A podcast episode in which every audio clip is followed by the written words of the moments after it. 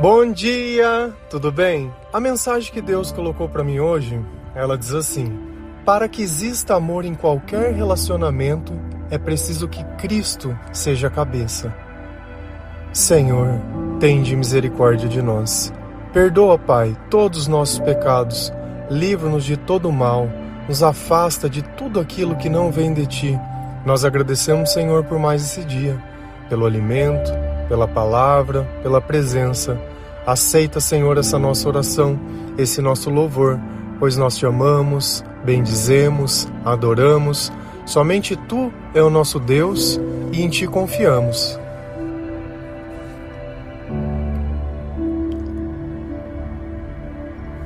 Para todas as coisas dessa vida, existem diversas formas que nós possamos fazê-las.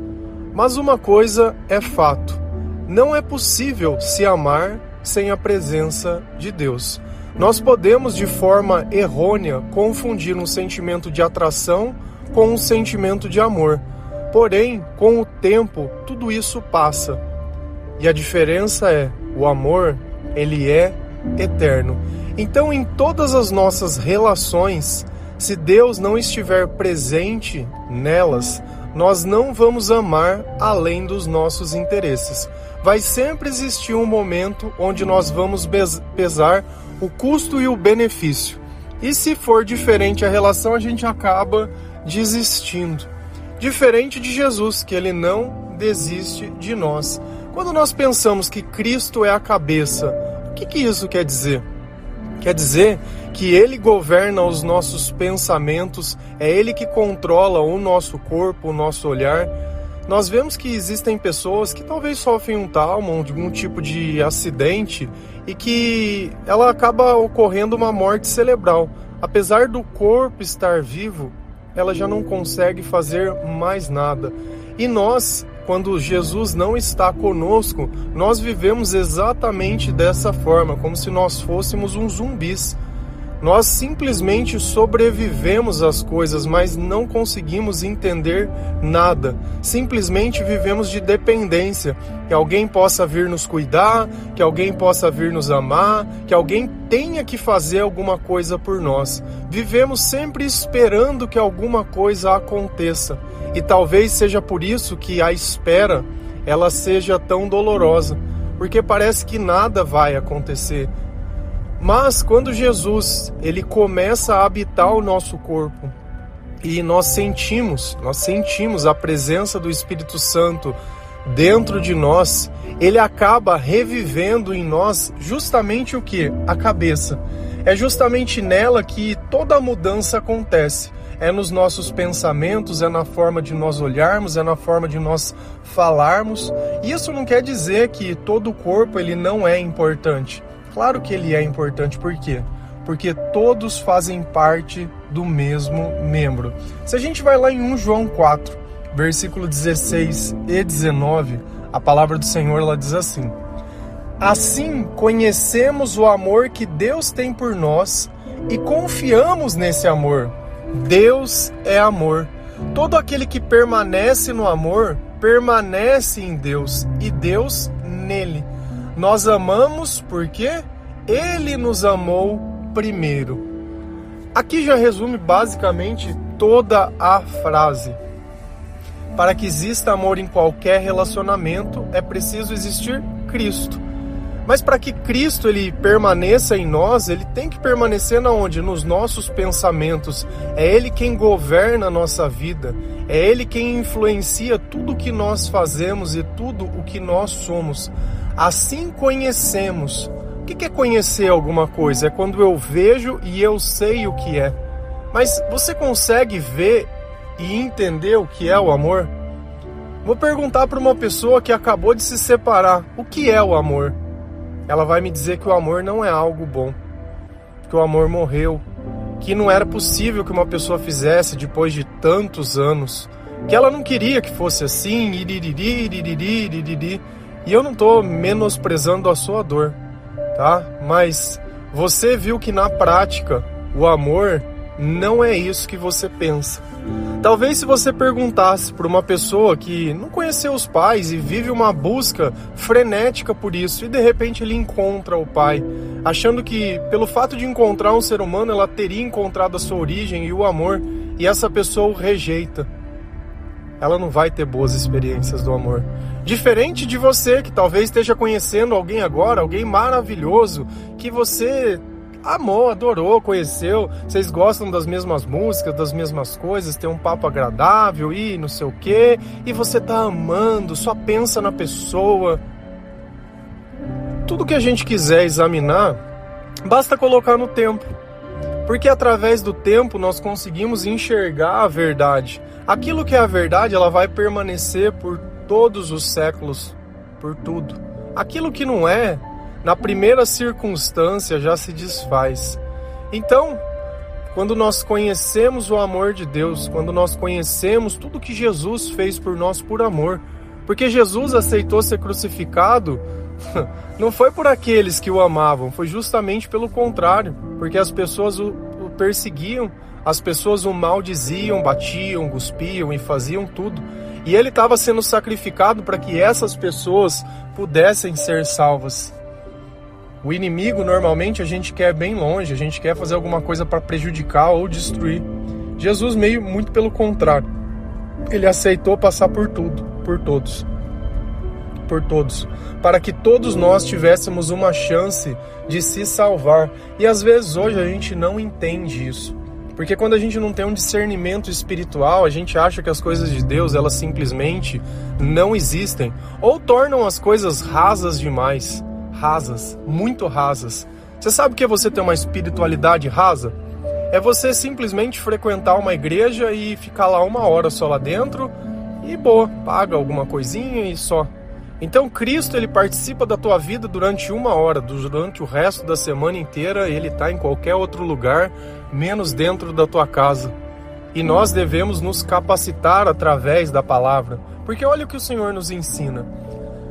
Assim conhecemos o amor que tem, Deus tem por nós e confiamos nesse amor. Como que nós conhecemos o amor de Deus? Através da palavra de Deus, através do Espírito Santo, através das revelações que o Senhor faz para a gente. E aí o que, que nós constatamos? Que Deus é o amor.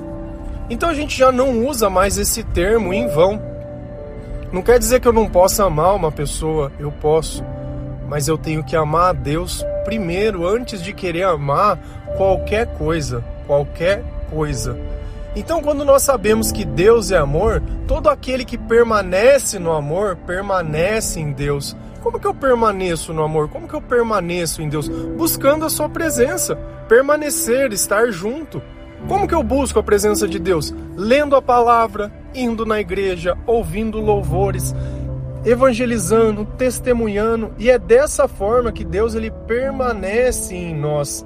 Nós amamos por quê? Por quê? Porque ele nos amou primeiro. Então, para que o amor de Deus permaneça em mim e para que em todos os meus relacionamentos exista um amor, é preciso que Deus participe da minha vida, ponto, mas também a outra pessoa tenha esse tipo de comportamento o que a gente precisa entender é que as bênçãos de Deus são para o povo de Deus, para que o perdão que Deus dá sejam para as pessoas que se arrependem. Então não adianta a gente achar que pelo fato de Deus estar comigo, de eu ter uma vida cheia do Espírito Santo e num relacionamento onde a outra pessoa não tem, que as bênçãos vão ser derramadas sobre a vida dos dois, porque não vão e não adianta.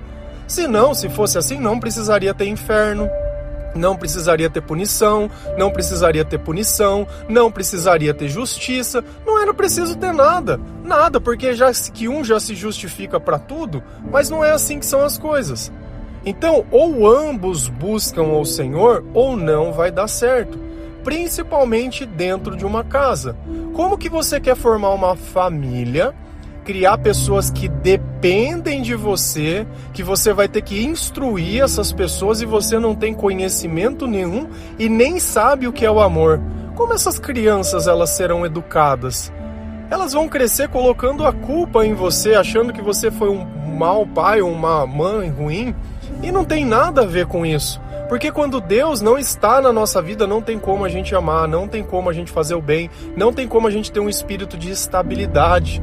Não tem como, cada hora você vai estar imerso em alguma coisa, principalmente se você for uma mãe solteira, que às vezes está ali questionando, comparando a sua vida com a vida de outras pessoas e tentando encontrar onde está o problema e o que, que aconteceu e por que, que você acreditava numa coisa e foi diferente. Não, o problema não é o que você acreditava, o problema é que Deus não estava junto nem de você e nem dele. E aí vem o ponto. Quando duas pessoas duas pessoas formam uma família no Senhor. E uma família no Senhor é o que eu expliquei.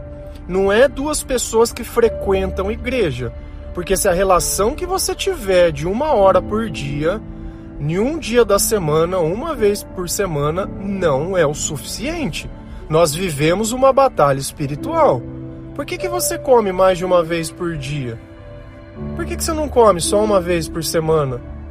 Ah, porque eu vou ficar com fome. E a tua alma, não, nem só de pão viverá o homem, mas de toda a palavra que procede da boca de Deus. Então, para mim poder formar uma família, eu vou precisar disso. Mas aqui vem um ponto em questão. E dentro dessa casa, como que vai funcionar essa hierarquia? Quem que vai mandar, quem que não vai mandar, quem que tem a última voz, quem que não tem, quem que tem que edificar, quem que não tem, é igual a, a... como que Deus pensou nisso? Porque a gente olha o homem e a mulher, Deus tem papel diferente para os dois. Por que, que o homem e a mulher, um carrega o filho, o outro ajuda a fazer, um vai prover e o outro vai cuidar, e cada um tem um papel nisso. Não adianta a gente querer igualar as coisas porque não tem. Mas a questão toda que às vezes a gente precisa perceber é que todos fazem parte do mesmo corpo e todos estão vivendo e lutando a mesma batalha do mesmo lado. E aí eu vou ler o versículo para vocês que está em Efésios 5, versículo 22, 23, 25 e 26. Mulheres, sujeitem-se cada uma a seu marido, como ao Senhor, pois o marido é o cabeça da mulher, como também Cristo é o cabeça da igreja, que é seu corpo, do qual ele é o Salvador. Maridos, ame cada um a sua mulher, assim como Cristo amou a igreja e se entregou por ela para santificá-la, tendo-a purificado pelo lavar da água, mediante a palavra. Uma palavra extremamente complicada nos dias de hoje, onde nós vivemos uma batalha ideológica né, de feminista, de empoderamento, de não sei o quê. Só que a gente tem que perceber e se situar. Nós estamos conversando onde um casal, um casal cristão, praticante, convertido, que isso fique bem claro, que ambos conhecem as mesmas coisas e têm a mesma sabedoria. E aí nós conseguimos entrar no contexto da passagem. Porque se você rejeitar essa passagem, é a mesma coisa que uma pessoa tem que ter problema com sexualidade e rejeita a passagem. Então, são coisas extremamente iguais. São comportamentos que Deus diz: olha, foi assim que eu pensei a vida de vocês, homem, mulher e o resto das coisas que nós vamos aprender. Mulheres, sujeite cada uma a seu marido, como ao Senhor. Então a relação que eu tenho que ter com o meu esposo, esse sujeitar-se, não é aceitar ser humilhada, não é aceitar ser agredida, não é ser traída, não é nada. Primeiro, como ao Senhor, com respeito. Sujeitar com respeito é eu olhar o outro como se Deus estivesse dentro dele, é olhar o meu marido como se ele fosse a minha família em Cristo como se ele fosse a pessoa que Deus abençoou para minha vida. Porque vocês casam dentro de uma igreja, ouvindo as palavras do que o Deus uniu, o homem não separa. Vocês fazem juramento na saúde e na doença, e quando é para viver aquilo que vocês prometem, ah, não, eu acho que tá errado, não, não.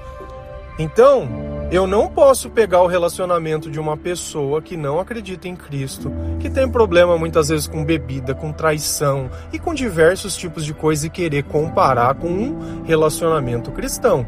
Então tenha sempre isso na sua cabeça. Tá? Não adianta você querer viver isso com uma pessoa do mundo que não vai funcionar. Você vai ser humilhada, você vai ser esquecida, você vai ser pisoteada, você vai ser tudo. Por quê?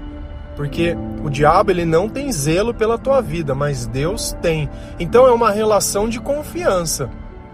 Pois o marido é a cabeça da mulher, como também Cristo é a cabeça da igreja. Então, se a cabeça é mais importante que seu corpo, é possível viver um corpo sem a cabeça? Não é possível. É possível viver uma igreja sem Cristo? Não é possível. Não é possível viver cristianismo sem Cristo. Não é possível viver uma relação com um homem que ele vai ser a cabeça se Cristo não for a cabeça dele. E aqui já explica 99% de todos os divórcios, de todas as brigas e de tudo aquilo que não dá certo. Você, na hora de escolher, não escolheu da forma que Deus ensina. Você escolheu pelo tesão, você escolheu pela razão, você escolheu pelo financeiro, você escolheu porque você queria sair de casa, você escolheu porque achou que ali seria o caminho mais fácil, você escolheu pelos teus interesses. E essa é a importância de nós nos convertermos. Convertermos e encontrarmos pessoas convertidas Aí nós podemos entender e eu não me sentir menosprezado quando eu digo: olha, a tua função aqui é ser a cabeça. Então você vai olhar, você vai ter um relacionamento com Deus e eu também vou ter um relacionamento. Eu sou o corpo, porque na palavra fala que a mulher sabe, ela edifica o lar e um, entre aspas, depende do outro, mas ambos dependem de Deus. Então não é uma relação de eu mando, você faz o que eu quiser, não. Jesus manda e nós ambos obedecemos o que ele tem a dizer. Então não faz diferença. Não faz diferença por quê? Porque vai ser aplicado a lei de Deus sobre a vida. Quem é o salvador da igreja? É Jesus Cristo. Isso não quer dizer que o homem veio para salvar a mulher. Não é esse o pensamento, mas por Cristo estar na cabeça de ambos, ele salva a relação de vocês. Não só de homem e mulher, mas a relação de qualquer pessoa. Qualquer relação que nós possamos ter, seja de filho, de pai, de mãe, seja com amigo, seja no trabalho, qualquer uma porque nós vamos aprender a nos, nos relacionar da melhor forma possível. E aqui vem mais uma coisa. Tudo bem, você é a cabeça, tá? Qual é a mentalidade? Já que a mulher tem que respeitar o marido, o que, que o marido precisa fazer? Maridos, ame cada um a sua mulher. E aqui vem o ponto. Primeiro versículo, o que que fala? Para que Deus permaneça em mim, eu preciso buscar a sua presença. Para que eu possa amar a minha mulher, Cristo tem que estar tá em mim. Então olha como é uma troca, é uma busca do casal sobre o Senhor e não uma busca individual. Então nós estamos falando de uma casa, de um lar consagrado ao Senhor. Ame cada um a sua mulher, assim como Cristo amou a igreja e se entregou por ela. Ele fez o sacrifício, ele fez o que precisava ser feito. Então é uma vida de entrega de ambos. Se a gente começa a ler a palavra e começa a olhar a responsabilidade do homem e da mulher, Deus ele fala: olha, que cada um não se neguem, que ambos tenham uma vida sexual sadia. Porque senão o diabo vai usar isso de brecha para tentar. E não adianta, por mais forte que nós estamos no Senhor, quando nós começamos a não fazer aquilo que Deus ensina, começam -se a abrir brechas. E olha que interessante. Ele fala que Cristo ele vai purificar a igreja, que ele vai lavar. E como que é feita essa purificação? Mediante a palavra. Então nós só vamos poder aceitar essa mensagem de ser cabeça, de ser corpo, de Cristo no meio, de o amor ser isso e de tudo, se nós conhecermos a palavra de Deus. E todo dia eu falo a mesma coisa. Leiam a palavra de Deus, escutem louvores. Se você não sabe por onde começar, comece em Mateus e vai lendo até acabar a Bíblia. Depois você começa no Gênesis. Tem aplicativo para celular, tem Bíblia física, tem um monte de coisa. Tem um monte de coisa. Mas para que você possa viver o amor é preciso que você e a outra pessoa vivam em Cristo. Cristo precisa ser quem governa a vida de vocês. Então não existe relacionamento, não existe amor, não existe nada. Senão vai dar cedo ou tarde, você vai receber uma notícia ou alguma coisa, e aí vai ficar com ciúme, e vai ficar pegando celular, e vai ficar pegando no pé da pessoa, e fica que nem um carcereiro em cima, e não sei o que, e, e só sofrendo, dia após dia sofrendo, imaginando. Se a pessoa faz uma coisa que você não entende, já acha que ela tá dando para outro, que o cara tá comendo, essas palavras que usa, tá comendo outra porque tá me traindo, porque não sei o que, já vira aquele bolo, e já vem a ira dentro e daqui a um pouco já senta a mão na pessoa, já pensa em matar, já pensa no que os outros. Cara, tira isso, tira, abole, abole isso do teu coração. Você não tem o direito de tocar na vida de ninguém. Você não tem o direito. Porque se você agredir o teu corpo, você está agredindo a si mesmo. Você está agredindo aquilo que Deus deu para você cuidar, aquilo que você deu para amar. Então nós temos que tomar muita atenção e cuidado nisso, porque é uma relação de confiança. É como se nós estivéssemos falando aqui que, olha, filho, a sua mãe é quem vai cuidar de você. Olha, pai, você é que vai proteger a pessoa. E é isso. Nós estamos criando uma hierarquia de família da forma que Deus ensina, da forma que Deus fala para que a nossa vida dê certo. Deus tem que estar no pensamento de ambos. Não existe um que manda mais. Não adianta você querer achar que você é melhor que a outra pessoa e surrupiar, porque quando é Deus, ele vai dar capacidade. Deus ele vai capacitar cada um para assumir o posto que tem. Então pensa em todas essas coisas, mas pensa com sabedoria. Tem coisas que nós temos mais dificuldades para aceitar porque falta confiança. Às vezes eu não consigo. E ali em cima fala: que nós conhecemos, por isso nós confiamos. E se essa é a forma que Deus está falando, olha, para que vocês vivam bem, para que vocês possam experimentar o amor, para que tudo possa correr bem na vida de vocês, é preciso que seja desse jeito. Se vocês fizerem como eu estou ensinando, como o Senhor ensinou, vocês vão viver o melhor dessa vida. E não dessa vida, mas de toda a eternidade. Tem palavras que às vezes eu fico um pouco com receio de de pregar, mas eu não deveria ter esse tipo de receio. Porque uma pessoa, às vezes, ela vai se perder na primeira palavra, na palavra mulher, na palavra cabeça, na palavra homem, mas acima de nós está o Senhor e a vontade dele. Que seja feita a sua vontade, assim na terra como no céu. E o pão nosso de cada dia nos dai hoje. Então a nossa dependência ela vem de Deus. E se é assim que ele pensou a nossa vida, se é assim que ele quer nos ensinar, se é isso que está escrito na palavra, é assim que nós vamos viver. Só que, de novo, de novo, se o seu marido não é cristão a sua mulher não é cristã, esquece. Isso não vai poder ser vivido. Então, assim, você capacita você mesmo, mas não é ele que vai governar a tua vida, é Cristo. Aí você coloca a autoridade do outro papel em Jesus. Quando falta o, papel do certo, é Jesus que assume esse papel. Mas quando está em ambos, Jesus confia a nós para que nós possamos fazer. Pensa nisso com muito carinho, com muita atenção. Isso não é um sinal de desespero nem de nada, mas é o caminho. Ambos precisam querer se converter. Ambos precisam querer colocar o Senhor acima de todas as coisas. Isso não é, a gente não se converte ou a gente não vive assim para agradar outra pessoa é para agradar a Deus. E esse é o ponto. Acima de tudo está sempre o Senhor. Amém? Que Deus abençoe cada um de vocês, que o Senhor possa te dar entendimento, sabedoria, compreensão, aceitação, que o Senhor possa te revelar que o Senhor possa fazer desembolar dentro dos teus pensamentos tudo aquilo que você não conseguia entender antes. Por que, que muitas vezes o teu casamento não deu certo? Por que, que as tuas escolhas não deram certo? Você não tem dedo podre, você, não, você simplesmente precisa se converter. Depois, não é encontrar alguém convertido nem nada, mas quando a gente vive no meio de pessoas que buscam a mesma coisa, fica mais fácil. Mas é viver, é ajudar a evangelizar, é conversar sobre Deus, é não ficar simplesmente procurando, procurando porque não sabe esperar, porque está com pressa. Isso é o de menos. Nós estamos aqui para garantir a nossa salvação. O resto é o resto. Amém? Que Deus abençoe cada um de vocês. Feliz a nação cujo Deus é o Senhor. Um bom dia.